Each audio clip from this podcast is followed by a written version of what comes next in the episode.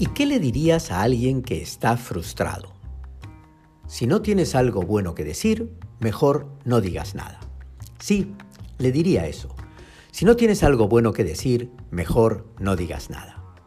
Cuando nos atrapa el sentimiento de frustración, de manera natural tendemos a disparar culpas.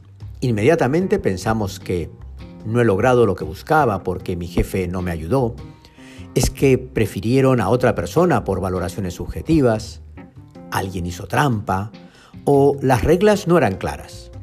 Buscamos culpar a otras personas, a las políticas, a las circunstancias. Es casi como defensivo y en ese momento aparece el hablar mal de algo o de alguien. Lo malo de este fenómeno es que al hablar mal de algo o de alguien, en realidad estamos hablando mal de nosotros mismos.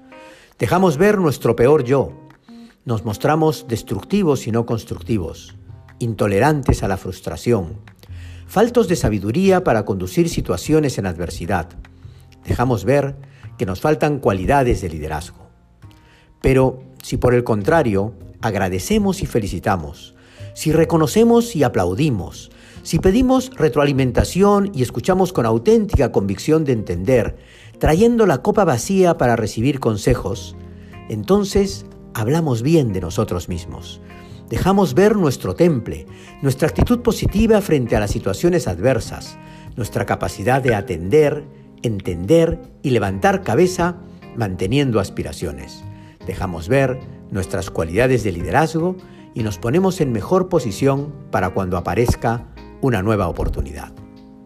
Pero la mente es traicionera y la cabeza se llena de sentimientos y se convierte en emociones por encima de razones, que nos desbordan y buscan por dónde salir.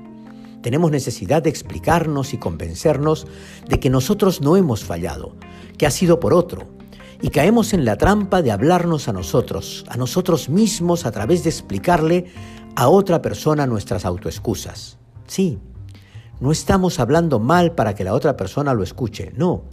Estamos hablando mal para escucharnos a nosotros mismos, convencernos de nuestra verdad y apoyarnos mediante el respaldo que podamos ganar. Si nos dan la razón, claro, porque si no nos la dan, ya tenemos alguien más de quien hablar mal. La trampa de hablar mal es una puerta giratoria cuya velocidad de giro hace que sea difícil salir de ella, y siempre sales magullado. Por eso lo mejor es no entrar. Seamos siempre positivos. Hablemos bien de las demás personas, de las políticas y de los sucesos. Felicitar más y criticar menos. Y cuando algo necesita solución, vayamos donde quien lo pueda resolver. Porque en ese caso no estás hablando mal, estás dando un consejo y eso es constructivo. No lo olvides, si no tienes algo bueno que decir, mejor no digas nada.